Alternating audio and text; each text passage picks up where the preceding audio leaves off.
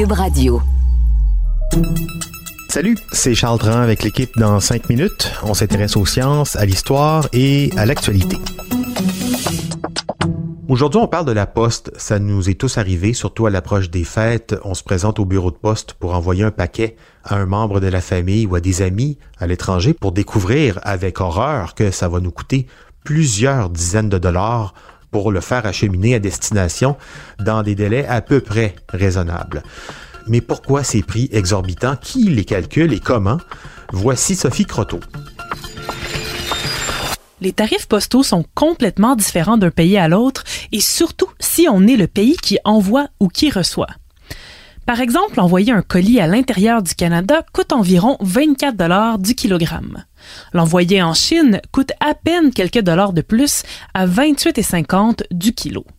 Mais si la Chine envoie un colis au Canada, c'est plutôt un petit 5 ou 6 dollars du kilo. Pour comprendre pourquoi les différences sont si élevées, il faut remonter l'histoire de la poste internationale. Jusqu'à la fin du 19e siècle, chaque fois qu'une lettre traversait la frontière d'un pays avant de se rendre à destination, son coût d'envoi augmentait. À l'époque, chaque pays devait négocier ses frais d'envoi individuellement avec tous les autres pays, ce qui créait un vrai casse-tête pour les frais de poste. Pour régulariser la situation, 21 pays se sont réunis en 1874 à Berne, en Suisse, pour s'entendre sur un tarif universel qui rendrait l'envoi de lettres et de paquets beaucoup moins cher pour tous tous les pays paieraient le même tarif pour l'envoi et la réception du courrier, qu'il soit local ou international, et les coûts finiraient par se balancer en fin d'année. Cette entente, qu'on appelle le traité de Berne, a aussi mené à la création de l'Union postale universelle, une organisation qui fait maintenant partie des Nations unies et qui gère encore aujourd'hui les tarifs postaux pour 192 pays.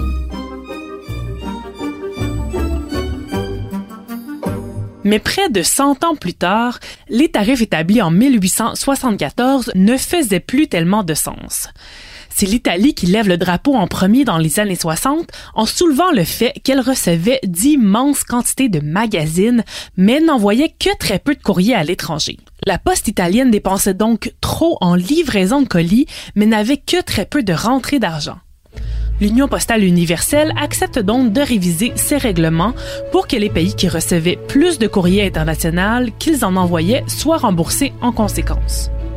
C'est aussi le début des tarifs différents pour les pays riches et ceux en développement, ce qui réduit considérablement les coûts pour les pays plus pauvres qui ne pouvaient pas se permettre les mêmes dépenses. Dans les années 60, la Chine était considérée comme un pays en développement comme elle n'était pas encore la plaque tournante du commerce mondial qu'elle est aujourd'hui. En fait, c'est ces mêmes tarifs réduits qui lui ont entre autres permis de se développer autant, puisqu'elle pouvait produire en masse et envoyer le stock à l'étranger pour presque rien.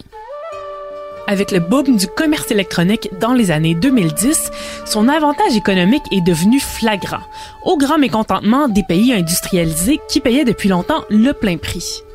Des pays comme le Canada et les États-Unis, qui exportaient beaucoup plus, voyaient donc leur marge de profit réduire comme ils se mettaient soudainement à recevoir beaucoup plus de colis de l'étranger. En 2018, le président Trump menace de quitter l'Union si les tarifs ne sont pas revus. L'année suivante, l'Union se réunit d'urgence et finit par accepter de renégocier les tarifs, permettant aux pays comme le Canada et les États-Unis d'augmenter les tarifs de réception des colis internationaux d'en moyenne 16% par année. Par contre, il faudra plusieurs années pour que cette augmentation se traduise en une réelle baisse des coûts pour les Nord-Américains, qui doivent non seulement jongler avec un immense territoire, mais aussi avec les conséquences de la pandémie de la COVID-19 sur le système de poste. D'un côté, le commerce en ligne a connu un second boom immense pendant la pandémie, au détriment des pauvres facteurs qui doivent maintenant jongler avec des dizaines de colis, tout en faisant compétition aux services privés qui offrent la livraison gratuite, comme Amazon. Et de l'autre, le coût du gaz et des conteneurs de livraison a aussi augmenté, ce qui a même forcé la Poste à exiger une surcharge selon la distance de l'envoi. De quoi nous motiver à encourager le commerce local en attendant le retour à la normale. Oui, et même après aussi, on peut s'en passer de l'expédition de colis. Mais quand même, j'ai appris aujourd'hui l'existence de l'Union postale universelle dont le siège social est situé à Berne, la capitale de la Suisse. La Poste, un beau sujet, avec tout plein de questions comme par exemple comment fonctionne le tri postal ou encore quelle est la logique derrière nos codes postaux. D'autres sujets sur la Poste en cours de fabrication que vous pourrez entendre prochainement. Merci Sophie Croteau, c'était en cinq minutes.